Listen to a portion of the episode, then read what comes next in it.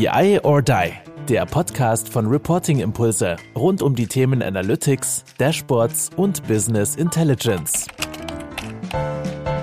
Hallo zusammen zu einer weiteren Folge von unserem Podcast BI or Die. Heute wieder mit mir, Kai-Uwe Stahl. Und ich habe einen, ja, einen besonderen Gast. Das ist ein Stück weit auch so Off-Topic-Thema, aber ich äh, fand auch schon, wie wir uns kennengelernt haben, in dem Sinne sehr modern, ähm, sehr, wie wir es eigentlich auch immer wieder propagieren. Ähm, von dem her sehr, sehr schön, dass du heute aus Düsseldorf dazugeschaltet bist. Hallo Christian. Hallo Kai, schön dabei zu sein. Ja, sehr gut. Äh, Christian Wenzel, du bist Founder von äh, Venture Labs. Jetzt habe ich gesagt, okay, wir haben uns auf eine ganz nette Art und Weise kennengelernt. Äh, das werde ich auch noch mal kurz beschreiben. Aber vielleicht magst du trotzdem noch mal ein, zwei Sachen, wer jetzt Venture Labs und deinen Namen in der Zusammenhang noch nicht gehört hat, ein, zwei Sachen mal zu dir sagen wer du bist, was ihr so Schönes macht und äh, dass da jeder so ein ungefähres Bild mal von dir bekommt. Ja, ich äh, bin Gründer von Venture Labs. Wir sind ein recht junges Startup, ähm, was sich einfach mit allen Themen der Digitalisierung beschäftigt, äh, aus Düsseldorf mit einem internationalen Team, haben vier Labs bei uns mit angeschlossen. Also wir kümmern uns um Entwicklung, Design, ähm, IoT und Marketing-Themen, alles, was ein digitales Unternehmen eigentlich ausmacht. Und ähm, ja, sind da eigentlich in allen modernen Sachen ein bisschen unterwegs mit einem jungen Team und äh, du kommst ja gleich noch drauf, die sind auch als Team auf dich gestoßen und ja, die darf ich heute als Team auch irgendwie so präsentieren hier. Also kriegst du dann auch äh, wieder Feedback, wie gut oder schlecht du das dann gemacht hast, das ist ja dann immer das Schöne. Ja, auf jeden Fall. Also wir sind äh, ein sehr modernes Setup, wo wir wirklich in sehr vielen Teams zusammenarbeiten, wo ich auch so als Founder jetzt gar nicht mehr diese klassische Vorreiterrolle unbedingt habe äh, und da werden mir auch hinterher die Visiten gelesen, wenn ich hier nicht ordentlich performe, natürlich. Ja, perfekt. Aber ich meine, das ist ja auch das Ziel, äh, sich da immer mehr auch Rat zu machen oder gar nicht mehr äh, entscheidend zu sein an Anstellen, sondern du hast das Ding ja in dem Sinne gegründet, ja auch zu einer relativ schwierigen Phase, glaube ich. Ähm, so innerhalb der, des ersten Lockdowns, glaube ich, so in diesem Drehraum ist euer Unternehmen bisher entstanden. Ja, was war so insgesamt ja, die Grundidee für dich, das überhaupt zu gründen oder ähm, ja, wer hat dich da sozusagen gepusht, es zu tun? Äh, so ein bisschen die Not, muss man äh, ganz ehrlich sagen. Ähm, ich habe früher schon als Berater so Projekte, IT-Projekte gemacht und hatte vorher ein anderes Unternehmen, ähm, wo wir internationale Reisen gemacht haben. Und das ist mit Corona nicht so gut gelaufen. Äh, wir waren damals im Break-Even und hatten Skalierungsgeld gesucht. Äh, und mit Corona ist dann alles ähm, ja, auf Null runtergefahren dann hat es auch in einer Krisensituation einen Krach mit den Gesellschaftern gegeben. Und daraus hin wurde dann irgendwann klar, dass das nicht weiterging. Und ich habe einfach versucht, alle Mitarbeiter zu halten. Weiß nicht, Entrepreneurs kennen das vielleicht. Das ist so ein ganz persönlicher Drang, äh, da niemanden sitzen zu lassen. Und aus dem Projekt heraus habe ich gesagt, gut, wir machen jetzt richtig große IT-Projekte. Und äh, habe das Team mit rübergenommen, habe alle in Lohn und Brot gehalten. Und äh, ja, daraus ist jetzt Venture Labs entstanden, wo wir das ganze Know-how, wie wir eigentlich so Startups hochgezogen haben, schon einmal, wie wir das jetzt in ganz vielen Branchen, sogar nicht nur bei einem, sondern mit mehreren Unternehmen machen oder Teilbereiche beraten. Und ähm, erstaunlicherweise ist das jetzt ein Vielfaches von dem, was es vorher war. Also aus der Not geboren, aber mittlerweile sehr dankbar daraus, was daraus Ja, absolut. Es ist ja auch nicht immer alles, dass man so strategisch äh, in dem Sinne alles planen kann, sondern dass man eben diesen Mut hat, das Ganze dann auch loszutreten, zu machen. Ich glaube, diese, diese Verantwortung, die man da für seine Mitarbeiter, für seine Kollegen spürt, ist wirklich nicht zu unterschätzen. Aber am Ende des Tages, ja, zahlen sie es ja auch dir wieder zurück, sicherlich. Es ist ja dann auch eine, eine Riesengeschichte für sie, zu sagen, hey, ähm, der lässt uns da nicht stehen. Äh, in der schwierigen Situation schaffen wir trotzdem dann gemeinsam einen Weg. Und ich glaube, ihr steht jetzt ja auch, äh, ich glaube jetzt inzwischen schon wieder bei, bei 40 Leuten oder sowas. Also von dem her ähm, ist da ja auch massiv Bewegung drin. Ich habe ja einen deiner ähm, ja deiner Kollegen aus dem, aus dem Marketing ja auch kennengelernt, den Robin, der uns da irgendwie so ganz unverblümt angeschrieben hat.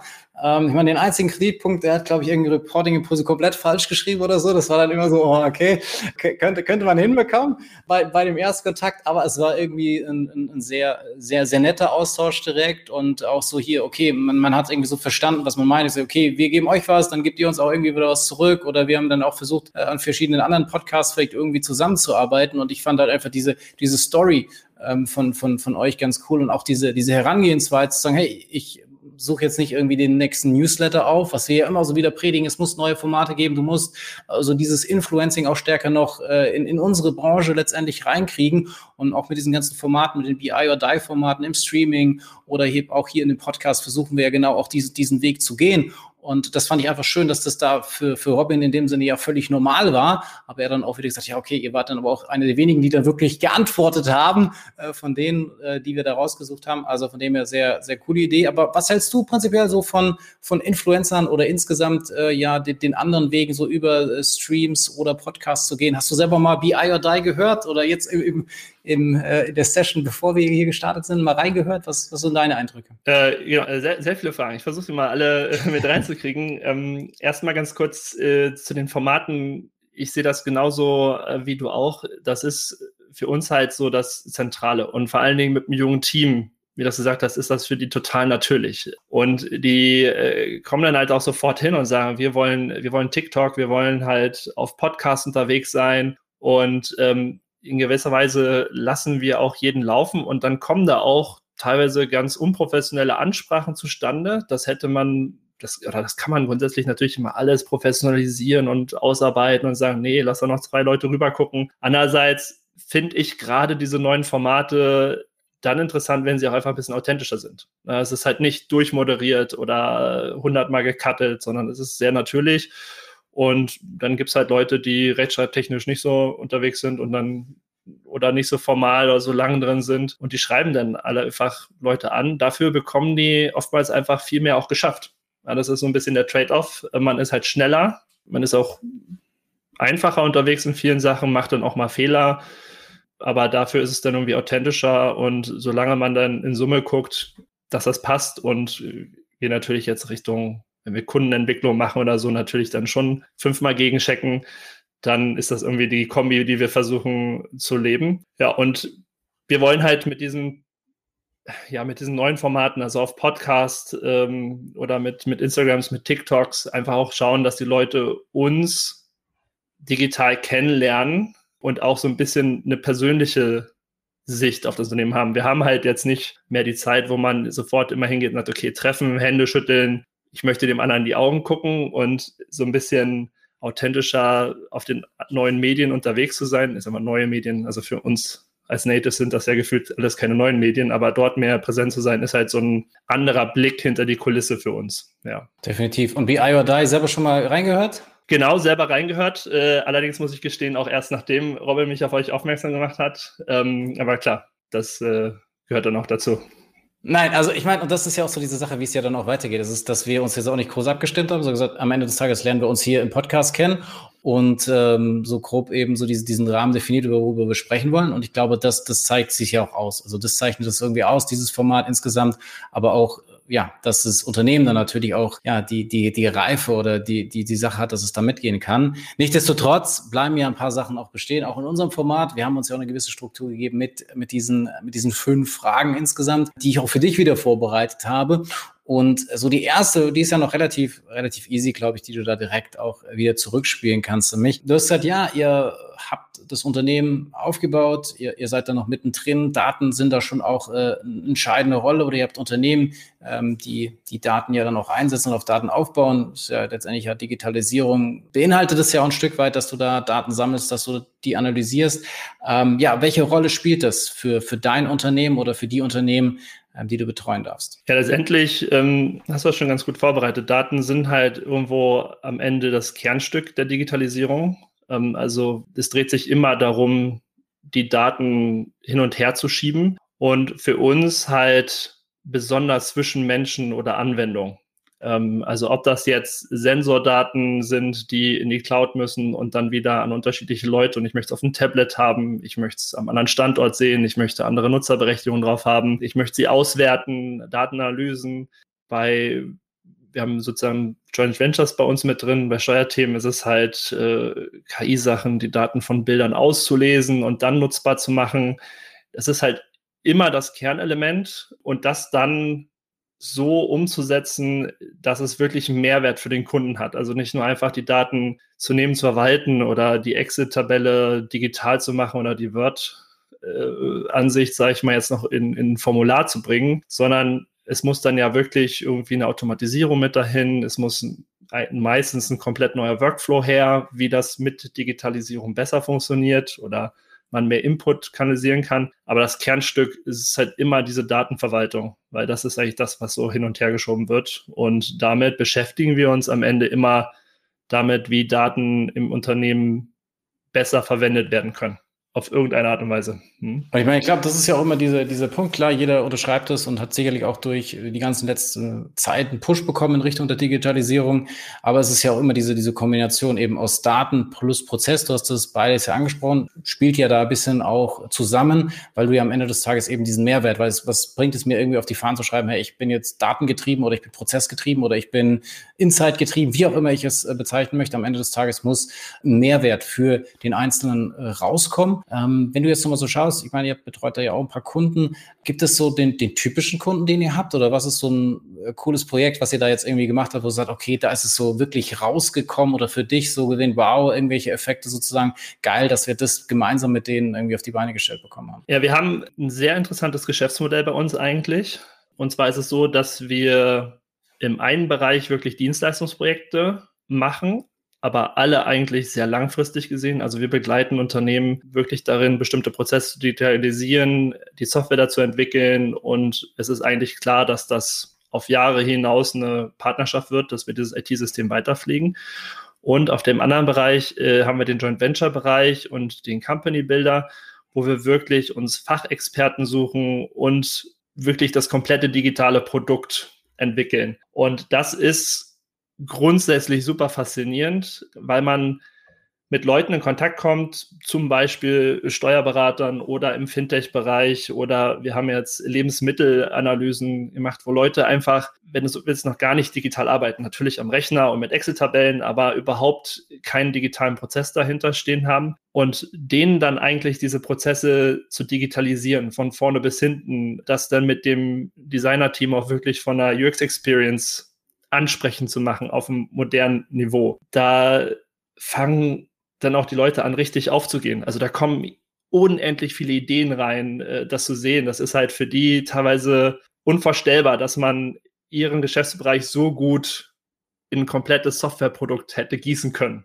Und diese Fachexperten zu nehmen und dann das zu enablen und zu sehen, wie die das dann wieder zurückgeben in ihrem Markt, das ist einfach total faszinierend. Also das ist so das, was uns antreibt und was so die coolsten Projekte sind eigentlich auch. Und, ähm, und was sind dann, sind das jetzt so klassische Mittelständler oder sind es so Startups, die jetzt den, den nächsten Step in, in Richtung der Professionalisierung gehen wollen? Oder was sind das für Unternehmen, mit denen ihr da zusammenarbeitet? Sowohl als auch. Wir haben ähm, ein paar sehr große Konzerne. Also wir haben zum Beispiel ein Projekt mit einem Konzern, der einer der Top 5 Marketing-Spender Deutschlands ist. Also ein großer internationaler Konzern, wo wir solche Sachen zusammenarbeiten, übernehmen. Da machen wir das dann eher so als, als Dienstleistungs-Setups teilweise. Dann haben wir Mittelständler, mit denen wir wirklich gemeinsam dann auch ein Joint Venture gründen. Das ist dann oft halt, dass sie dann die, die Fach-Know-how und das Marketing zum Beispiel mitbringen, den Sales hinterher, weil die das dann wirklich nutzen und auch ihre Kunden das dann sofort nutzen. Und mit Startups ist es so, dass wir dort halt ja auch als Investoren teilweise mit reingehen und die dann komplett aufbauen und sozusagen die Gründer zu uns kommen und dann Zugriff auf das gesamte Team haben. Eigentlich das, was ein digitales Unternehmen später braucht. Also sowohl Zugriff auf die Leute, die sowas designen können, die es entwickeln können, die es vermarkten können, gegebenenfalls noch das IoT Lab, wenn die Leute irgendwie noch Devices einbinden müssen. Und das gibt dann unterschiedliche Kunden aus allen Bereichen, und für jeden haben wir eigentlich so ein Konzept, wie wir die bei uns ins Unternehmen integrieren können, wenn die halt mit einem echten, guten, langfristigen Case kommen. Genau. Okay, also ist sozusagen die, die Absicherung in Anführungsstrichen für euch. Ihr macht die, die Dienstleistungen, sage ich mal, das halt sozusagen die, die Grundlage, dass da jeder ähm, seine, seine drei Mahlzeiten am Tag in Anführungsstrichen bekommt und äh, der Spaß oder dann in dem Sinne, wenn es dann in die Langfristigkeit geht, wenn man wirklich sagt, okay, man, man kann da mit euch zusammenarbeiten und dann geht halt, wie gesagt, so äh, Win-Win im besten Fall. Also um, ihr habt halt irgendwie Technologie-Expertise, ihr habt Netzwerk und die anderen haben letztendlich irgendeinen Case oder haben einen Business Need und den sie ja dann gemeinsam verpackt und sagt, okay, das machen wir dann, aber nicht auf dieser Basis, okay, wir beschleunigen dich nur auf so einer ja, Dienstleisterebene, sondern wir beschleunigen euch dann eben in einem gemeinsam macht da eine solide, solide Sache, dass ihr eben eine Joint Venture oder direkt dann da ganz, ganz konkret werdet. Genau, das ist vor allen Dingen super gut, weil wenn man komplexe IT-Entwicklungen aufbaut, dann ist es eigentlich fast unmöglich, die noch an andere Unternehmen wieder rauszugeben, weil das also in so Bestands-IT reinzugehen eine total komplizierte Sache ist. Das ist viel zu schnelllebig und da muss man unglaublich viel Know-how und Ressourcen aufbauen. Und dann ist halt so ein Venture-Modell, wo beide sagen, wir glauben an den jeweiligen Erfolg, äh, halt ein super Setup, um zu gewährleisten, dass beide Parteien dranbleiben und auch durch die ersten schwachen Phasen am Anfang pushen, weil die gibt es immer. Also man baut das auf, man findet die ersten Kunden und dann kommt halt so eine Phase, wo man einfach in den Markt gehen muss und da ist halt so ein Joint Venture, also gemeinsam erst mit dem Erfolg wirklich zu profitieren, ähm, super Setup, um alle Beteiligten einfach an Bord zu halten. Und genau, das ist, so wie du beschrieben hast, die Dienstleistungssachen zahlen die Brötchen und das Startup ist sozusagen das, was am risikointensivsten wäre, wo wir halt teilweise auch einfach Geld äh, verlieren oder reingeben, um später irgendwann was rauszubekommen. Was ist deine persönliche Motivation an dieser ganzen Geschichte? Oder hast du da irgendwie so gesagt, okay, ich bin jetzt hier der, der Gründer mit den großen Visionen, äh, wo soll es hingehen? Was willst du da, da erreichen? Ich meine, hört sich jetzt erstmal alles, alles super an. Werden wahrscheinlich auch, hart gesprochen, auch andere probieren, äh, in diese Richtung zu gehen und zu sagen, okay, Digitalisierung und äh, Langfristgeschichte und Leute mit einbinden und bla bla bla. Also das wahrscheinlich jetzt nicht das absolute Alleinstellungsmerkmal, aber was ist so für dich persönlich die, die, die ganze Geschichte dahinter? Also für mich persönlich, ähm, muss gestehen, habe ich noch gar nicht so äh, richtig krass drüber nachgedacht, aber mir macht das einfach super viel Spaß. Also ich liebe es einfach, ähm, digitale Produkte zu entwickeln und äh, ein Team aufzubauen, was dafür einfach lebt und was die Sachen reinbringt. Und das ist halt eine Expertise, die ich gut drin habe. Also ich kann sehr gut die Sachen analysieren, aufsetzen und habe sehr viele Ideen, um das loszutreten. Und das haben halt nicht so viele. Wir haben halt auch alle Labs bei uns mit, also alle Abteilungen, die man dafür braucht. Und sowas überhaupt zu ermöglichen, das ist eigentlich schon für mich äh, der spannende Part, was denn daraus wird, ob das dann ein Langzeitprojekt wird, was man gemeinsam aufbaut oder ob man dann irgendwann einen Exit macht oder so. Das ist mir persönlich gar nicht wichtig, das wäre mir total egal. Spannend ist es echt, solche digitalen Produkte zu sehen und einen Wandel zu sehen. Also wirklich das digital aufzubauen und funktionierbar zu machen, weil das sehen wir viel zu oft, dass die Sachen einfach nicht vernünftig laufen. Also mich, mich frustriert das, wenn ich Apps nutze, die halt mit Grau und Windows 95 Style herkommen und von irgendwelchen großen Konzernen halt kommen. Zum Beispiel, wie ich meine Klimaanlage managen kann, ist, ist ein Horrorszenario und dann äh, kann ich schon nicht anders, als die anzurufen und zu sagen, Jungs, äh, wollen wir das nicht mal vernünftig machen. Das ist schon so der Antrieb. Du hast, du hast ja die Organisation auch von, von, von deinem Unternehmen angesprochen, über die Labs. Jetzt ist das ja auch sich mal vielfach diskutiert. Große Beratung, große Unternehmen schreiben ja auch irgendwie Digital Lab drauf oder Innovation Digital Lab oder was weiß ich, Digital Unit. Also da gibt's ja auch äh, viele Versuche letztendlich, diese, diese Idee aufzunehmen, um da zu beschleunigen. Ähm, andere sehen das vielleicht schon wieder komplett auf dem absteigenden Ast, ähm, die, diesen Trend. Aber warum hast du dich dafür entschieden oder, oder wie ist genau dieser Aufbau? Wie, wie greift das ineinander und wie können da vielleicht ja auch ein oder andere archivierte Unternehmen von, von diesem Spirit, den ihr in dem Startup habt, äh, profitieren? Was sind da so deine Ansätze? Ja, also die Labs sind eigentlich relativ leicht entstanden. Und zwar ähm, haben wir dadurch, dass wir wirklich komplette digitale Unternehmen im Zweifelsfall Joint Venture wirklich auch über die Business-Seite aufbauen, haben wir ein sehr breites Spektrum. Aber es ist eigentlich für niemanden so einfach greifbar. Also es ist normalerweise immer so, dass wir mit dem Kunden erst ein Teilprojekt machen, also zum Beispiel mal ein Design erarbeiten oder schon mal eine App entwickeln, man sich dann kennenlernt und dann erst den großen Schritt geht, auch vielleicht ein gemeinsames Adventure zu machen.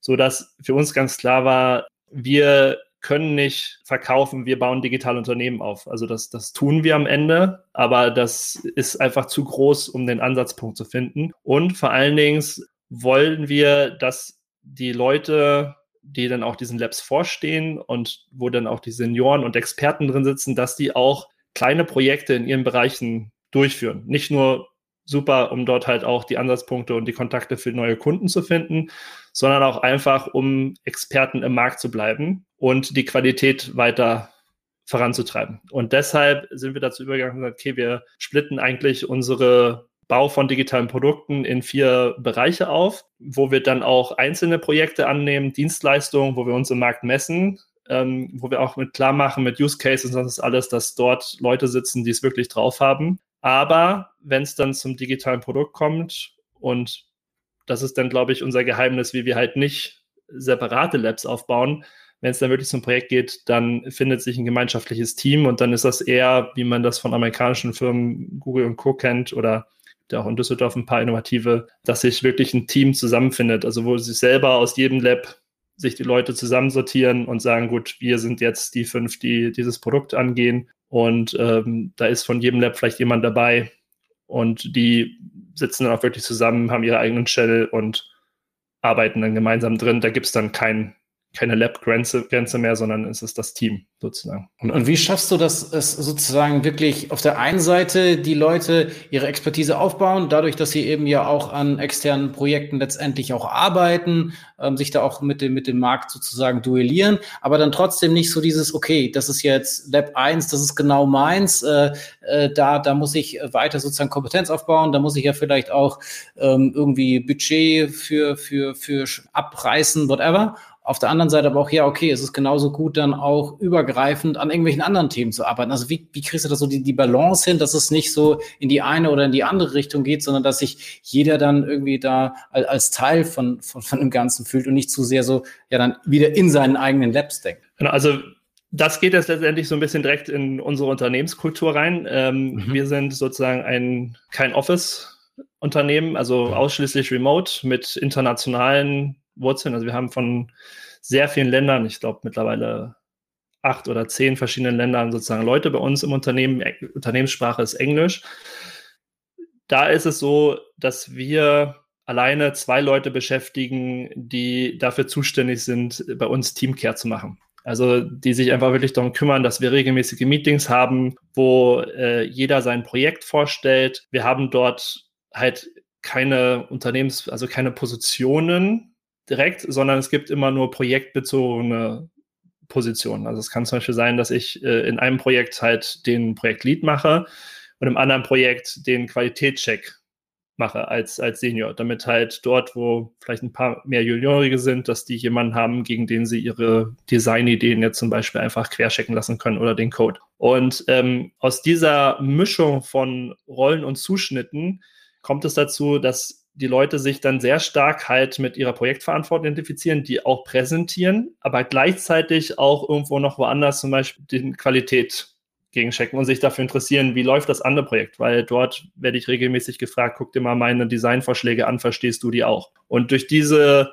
Zusammenarbeit, das gegenseitig regelmäßig zu präsentieren, alle 14 Tage in einem Teammeeting zu sitzen und eine Projektvorstellung zu hören, entsteht halt eine sehr große Gemeinsamkeit und eine Verantwortung, die über das eigene Lab hinausläuft. Weil man zwar im eigenen Lab, sag ich mal, der Ansprechpartner sein kann, aber vielleicht in der Projektverantwortung dann für das gesamte Projekt zuständig ist und halt auch dafür, dass die Entwickler ihre Sachen vernünftig testen.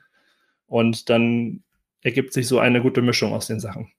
Es ist eine sehr schwere Balance, die man aber halten muss. Ja. Definitiv. Ich, ich finde es sehr, sehr spannend, diesen Ansatz zu sagen, okay, es gibt so diesen, äh, wie hast du ihn, Care Manager genannt? Oder? Team Care. Genau, Team, Team Care. Team Care. Jetzt, ja. Also das finde ich, äh, finde ich schon äh, sehr witzig, äh, aber es ist natürlich genau der Punkt. Also sozusagen diesen Mediator da zu finden oder zu sagen, okay, wie, wie schaffen wir das oder was können wir tun oder was kann das, das Unternehmen tun, damit es uns in dem Sinn allen gut geht, dass wir da professionell gut zusammenarbeiten können, dass sich da keiner auch zurückgesetzt fühlt, whatever. Das finde ich äh, ja einen sehr, sehr, sehr smarten Ansatz natürlich zu sagen, aber ist ja auch die einzige Chance, äh, die du hast, um da Vertrauen, gut, sie haben jetzt wahrscheinlich Vertrauen oder das Grundteam sehe ich großes Vertrauen, weil du sie ja auch schon mal mitgenommen hast, jetzt allein in, in deine Person, aber dann ja auch insgesamt so eine gewisse Nähe zu schaffen über Projekte, über diese Gemeinsamkeiten. Das ist ja wahrscheinlich dann genau auch so äh, dieses Ziel von diesem irgendwie virtuellen äh, Zusammentreffen, die ihr, die ihr dann ja auch regelmäßig habt. Genau, also wir haben gelernt, dass einer der wichtigsten Punkte für Remote-Unternehmen eigentlich die Identifizierung mit den den Themen und den Projekten sind. Und ähm, wenn ein Projektteam losläuft, dann gibt es konstant den ganzen Tag über eigentlich einen Austausch in den verschiedenen, wir nutzen das Slack, aber in den verschiedenen Chats. Ähm, und es wird dann eigentlich eher ein Problem, wenn sich Leute anfangen zurückzuziehen oder ähm, man merkt es, wenn es jemand nicht gut geht und der ist nicht mehr präsent oder so, dann muss man sich halt schon sehr sensibel darum kümmern, dass die Leute auch, sag ich mal, ein bisschen Chance haben, irgendwo was von ihrem privaten Leben zu erzählen, dass man halt nachfragt, wie geht's euch und dass sie dann auch wieder zurück in diese Austauschgemeinde kommen, wo es halt hingeht, wo, wo, die, wo die Post abgeht, ja, wo dann auch der tägliche Austausch ist. Und dann funktioniert das gut, ähm, aber es gehört halt wirklich so eine Identität dazu und ein Drang, selber für das Team zu arbeiten. Also Verantwortung zu haben, zu wissen, wenn ich es nicht mache, dann bleibt was liegen. Dann, dann sitzt auf jeden Fall jemand da und kann nicht weiter oder es wird nicht fertig. Und aus diesem eigenen Antrieb, ich habe eine Aufgabe, ähm, ich muss was schaffen für mein Team, da habe ich sozusagen mit zugesagt. Ähm, daraus entwickelt sich dann eine Arbeitsatmosphäre, in der komplett remote Leute auch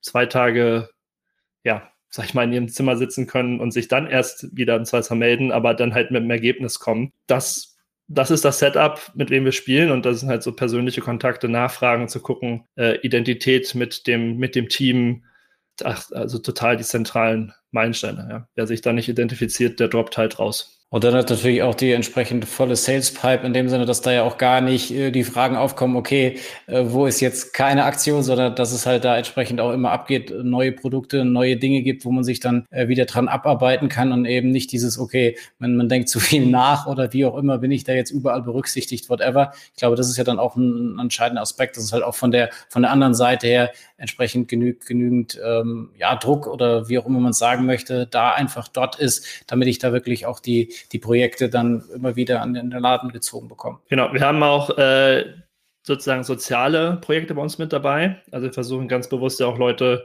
zu Nachhaltigkeit und ähm, ja, Verantwortungsbewusstsein äh, zu trainieren. Und das sind zum Beispiel solche Projekte, die halt auch super gut als Lückenfüller funktionieren. Also wenn das irgendwo merke, dass ich jemanden habe, der jetzt nicht so viele Aufgaben zu tun hat, dann arbeiten die regelmäßig auch an sozialen Projekten. Also wir haben jetzt zum Beispiel ähm, Honiguntersuchung.de äh, gelauncht. Das ist ein Projekt, wo wir halt die äh, Marktkontrolle von Honigproben für so Bieneninstitute digitalisiert haben für umsonst. Wurde jetzt auf über 200.000 Euro geschätzt, das ganze Projekt. Äh, da gibt's, haben wir sozusagen kostenlos gemacht.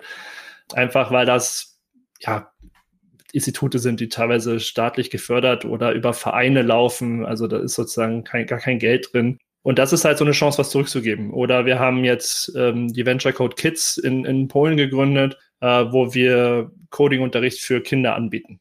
Und da merkt man halt auch sofort, dass wenn Pause ist, Leute sich super gerne damit beschäftigen, was reinbringen, vielleicht ein Spiel dafür entwickeln, ein neues Design rausbringen, ein Maskottchen dafür rauskommt und ja, genau, wir haben immer was, also es gibt keinen Stillstand, äh, dass sich jemand eine Woche nicht zu tun hat und alleine gelassen wird, das wäre sicherlich ein No-Go, sondern es gibt immer was, wo man was machen, was erreichen kann, sich irgendwie für das Team präsentieren und einsetzen kann.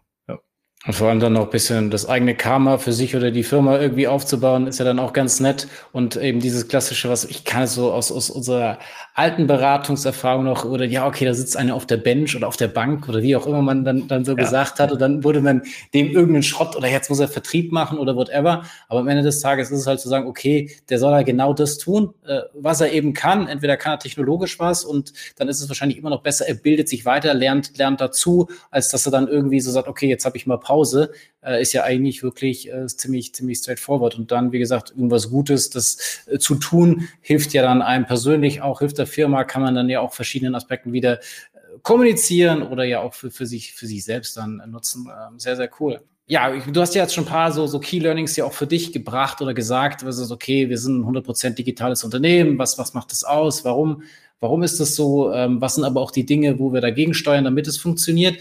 Jetzt gibt es ja vielleicht auch wieder die Möglichkeit, irgendwann mal, ja, post-Corona, alles wird vielleicht wieder von den, von den Beschränkungen etwas, etwas einfacher.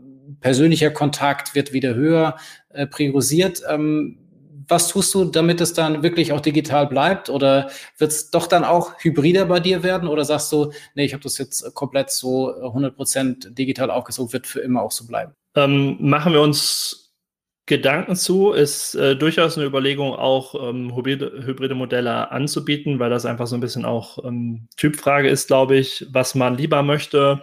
ob man auch mal raus möchte. Wir leben das gerade bei ähm, Studenten, dass wenn die noch zu Hause arbeiten und das Schlafzimmer auch irgendwie noch das Büro ist, dass die dann irgendwann auch einfach mal raus wollen und sagen, also entweder ich gehe in die Küche, dann ist da irgendwie die Familie oder ich gehe in mein Zimmer und dann ist auf einmal Arbeit und Privates total gemischt, auch wenn das bei uns mit flexiblen Arbeitszeiten und so eh sehr dynamisch ist, wollen manche einfach dann noch abends irgendwie eine Trennung haben. Also das wird auf jeden Fall sicherlich äh, auch hybride Überlegungen geben. Aber dadurch, dass die Leute alleine schon auch in Deutschland überall sitzen, also wir Leute halt in Berlin und im Süden Deutschlands und hier in Düsseldorf haben und Leute aus Costa Rica, aus anderen Zeitzonen und Amerika und äh, aus Polen äh, mit Nearshoring in der IT, wird das sicherlich in den Abstimmungen immer digital bleiben und auch, ähm, glaube ich, gar nicht so die Frage aufkommen, ob wir das machen, weil eigentlich kein Team gebildet werden kann aus Leuten, die nur vor Ort sitzen. Wenn man das dann tun würde, dann würde sicherlich sonst auch die Gefahr entstehen, dass der ähm, also dass die Abstimmung einfach im Büro stattfinden und man Leute aufgrund des Aufwands jetzt irgendwie eine Videokonferenz zu starten nicht mehr mit reinnimmt. Also das würden wir sicherlich verhindern, aber eigentlich ist der Teamansatz immer hybrid, auch von den Standorten her. Und dann, ähm, ja, wenn die Hälfte des Teams nicht dran teilnehmen kann, dann ist da sozusagen gar keine Alternative da. Dann gehen alle und melden sich online ein. Das ist der Blick ja äh, nach intern. Ähm, sehe ich auch. Ich meine, was ich schon auch schätze, ist, dass wir zumindest ähm, wir sehr starken Fokus natürlich auf Deutschland, jetzt nur Kollegen aus Deutschland haben, ähm, dass man jetzt auch mal wieder so ein Team-Event hat, wo man sich wirklich mal persönlich sieht oder ich jetzt auch ähm, Kolleginnen und Kollegen erstmals sehen werde. Das finde ich natürlich schon auch äh, relativ cool. Ähm, aber wie ist jetzt auch so der, der Blick nach außen? Also äh, sind es dann auch jetzt Kunden, die jetzt vielleicht wieder zurück wollen? An der einen oder anderen hört man nicht, oh, es wäre schon schön, wenn man den einen oder anderen Workshop jetzt mal wieder vor Ort machen würde oder wenn es dann irgendwie in Kreativsessions oder whatever geht wie gesagt, ich glaube ja nach wie vor, dass ähm, auf der digitalen Ebene das, äh, also in Bezug auf unsere Geschäfte, das äh, viel, viel besser letztendlich ist, weil du ja immer die, die richtigen Leute letztendlich zusammenziehen kannst. Du arbeitest genau in dem Umfeld, wo es ja später vielleicht auch konsumiert wird, weil es sind ja alles irgendwie digitale Produkte, auch in den Dashboarding-Bereich und so weiter. Und wenn ich dann wirklich habe, okay, ich will jetzt diese Person mal, mal kennenlernen, dann würde ich lieber sagen, okay, setze ich mich in den Flieger oder ins Auto oder wie auch immer und äh, besuch den und treff den und, und mach irgendwas Privates von mir aus mit dem, weil ich den irgendwie besser kennenlernen möchte, weil ich ihn irgendwie mag oder so. Aber halt nicht dieses, okay, jetzt machen wir halt nur mal, weil es möglich ist, wieder so einen, so einen Workshop vor Ort. Und wenn es dann halt wirklich einer fordern würde, dann würde ich sagen, okay, alles klar, aber dann will ich anreise und entsprechend, dass ich es mir halt auch gemütlich machen kann oder die, den Ausfall an Reisezeit dann irgendwie auch entschädigt bekommen. Aber was ist da so eure Sicht drauf? Genau, also eigentlich sehe ich das äh, genauso wie du, man braucht das nicht. Ähm, es geht alles sehr gut äh, digital. Man hat auch eine riesige Reduzierung dieser ganzen Anlaufkosten. Also wir planen jetzt einen Live-Workshop, äh, um das Team mal kennenzulernen. Ähm, als Ausnahme, nachdem wir jetzt äh, ein Jahr lang digital gearbeitet haben, äh, aber auch eher so wie du sagst, mit danach abends noch eine Runde essen gehen und halt auch einen persönlichen Touch danach. Das finde ich ganz schön, aber allein dafür, ja, habe ich mit meinem Geschäftspartner ähm, vier Stunden Anreise und vier Stunden Abreise und gibt ein Hotel unterwegs und das muss ich dann irgendwann auch in der Zukunft einfach rechtfertigen, warum gehe ich diese Kosten ein, wenn ich online über, wir nutzen dann so Miro-Boards oder so, also über solche Dashboard-Funktionen genauso kreativ der, äh, am Whiteboard arbeiten kann und jeder mit seiner Maus eigentlich da auch teilnimmt und gleichzeitig noch ranschreiben kann, warum man das denn lokal braucht. Also mal die Leute treffen, verstehen wir schon und auch zum Team-Event, als wir unser Einjähriges gefeiert haben, vor kurzem haben wir Leute einfliegen lassen und haben jedem die Chance gegeben, live mal sich gegenseitig kennenzulernen. Das ist ja nicht gegen persönlichen Kontakt, aber im Alltag geht die Rechnung eigentlich nicht für nicht digitale Treffen auf. Also es ist das digitale Treffen ist eigentlich immer ähm, vorteilhaft, ist auch günstiger und schneller, zeitspannender. Ja, wird schwer da wegzukommen. Hängt das an den Persönlichkeiten? Also wenn du jetzt nochmal einen Blick vielleicht so abschließend in, in dein Team einfach nochmal gibst, also äh, sind es äh, jetzt tatsächlich die, die klassischen äh, ja, jungen, jungen Wilden, die du da jetzt hast? Oder ist das auch äh, bunt gemischt oder was so diese, weil ich meine, dieses alles, was du beschreibst, ich meine, das würden viele vielleicht auch unterschreiben, andere sagen, okay, das habe ich noch nie so gehabt, oh Gott, da hätte ich jetzt äh, total, total äh, Bammel vor. Aber ja, was für, was für Typen, was für Persönlichkeiten ähm, sind denn so in deinem Team, wenn du da mal so einen, einen kleinen Abriss vielleicht äh, dazu geben würdest? Ja, also ich glaube, wir haben vom Alter her und so haben wir ein total gemischtes Team, aber wir haben natürlich ein total offenes Team. Also das leben wir bei gerade Kunden schon, dass dort einfach sehr viele Vorteile herrschen und Leute auch gar keine Lust haben, sich damit zu beschäftigen.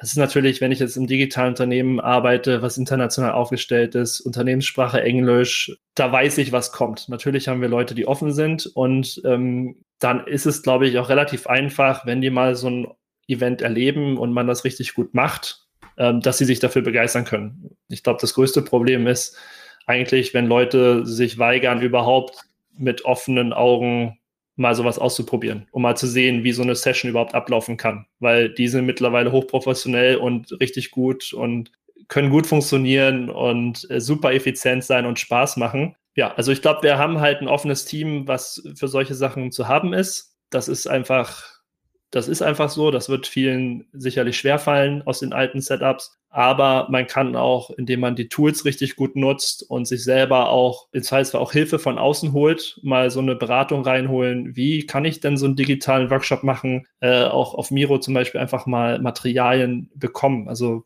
wie sieht das denn aus mit Gesprächsrunden und äh, Sprechtabellen oder sowas, also mit, mit Sprechreihenfolge, sich einfach mal so zeigen zu lassen von so einem Moderator, wie man digitale Themen macht. Und wenn man das dann auf dem Niveau durchführt, dann nimmt man auch einfach viele mit, weil das sind coole Events. Das kann richtig gut funktionieren. Und in der Qualität kriegt man dann Leute, glaube ich, auch überzeugt. Also wir kriegen zumindest unsere Kunden damit sehr gut überzeugt. Zu 100 Prozent. Das ist am Ende des Tages die Methode, die ich vielleicht leicht anpassen muss, aber es ist die Methode, es ist die Kombination aus Tools, die ich einsetze und es ist die Persönlichkeit und die Offenheit. Und das ist ja auch nochmal ganz klar zu sagen, es ist ja eben nicht dieses, okay, du brauchst nur diese jungen Wilden, sondern du brauchst die Leute, die offen sind. Und das ist keine Frage des Alters, das ist keine Frage des Geschlechts, das ist keine Frage der Hautfarbe, whatever, der Religion. Und deswegen hast du auch genau dieses, ähm, dieses äh, internationale Team, finde ich äh, mega spannend, ähm, richtig gut. Äh, bin wahnsinnig gespannt, was ich sonst noch so alles äh, dann auch von, von euch hören werde. Freue mich auch, dass du ähm, ja nochmal bei, bei Data Jobs auch äh, zusammen mit, mit Teuger nochmal da sein wirst, wo wir nochmal einen Livestream dazu machen,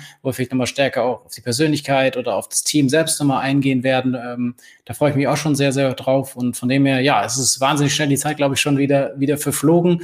Ähm, vielleicht waren die ein oder anderen Insights ja auch da. Sicherlich ist es etwas off-topic, aber ich finde auch so, dass man nochmal anders denkt oder auch so ein wirklich ein modernes Startup da noch, noch mal hört, ähm, die doch an der einen oder anderen Stelle anders auch ticken. Finde ich immer gut. Da glaube ich, kann man immer sich auch das eine oder andere rausnehmen. Auch ich persönlich wieder was mitgenommen. Finde ich äh, wahnsinnig spannend. Danke dafür. Und ähm, ja, das Letzte, was ja auch immer Tradition in unserem Podcast ist, dass ähm, wir uns verabschieden und dass äh, du oder der Gast das letzte Wort hast und das Einzige, was wir auch immer wieder mitgeben, nicht sich zu bedanken, sondern einfach irgendwas, äh, was du teilen möchtest, hier am Ende nochmal noch mal für dich zu teilen. Ich sage Dankeschön und ja, freue mich dann auch auf die nächste gemeinsame Session. Ja, dann vielen lieben Dank. Äh, dann möchte Jetzt hast du es doch getan. du hast es auch gemacht. Jetzt, äh, ja, ja ähm, und auf jeden Fall mitgeben, äh, offen sein für, für die digitalen Setups und für das, was da draußen alles so rumschwirrt. Das ist viel mehr, als man denkt und äh, das macht echt Spaß. Äh, offen dahin gehen, das kann ich eigentlich nur allen mitgeben. Das ist das, was wir so machen. Das war BI or Die, der Podcast von Reporting Impulse. Danke, dass ihr auch diesmal wieder mit dabei wart. Wenn es euch gefallen hat, dann hinterlasst uns doch eine gute Bewertung. Und abonniert den Podcast, um keine weitere Folge zu verpassen. Bis zum nächsten Mal.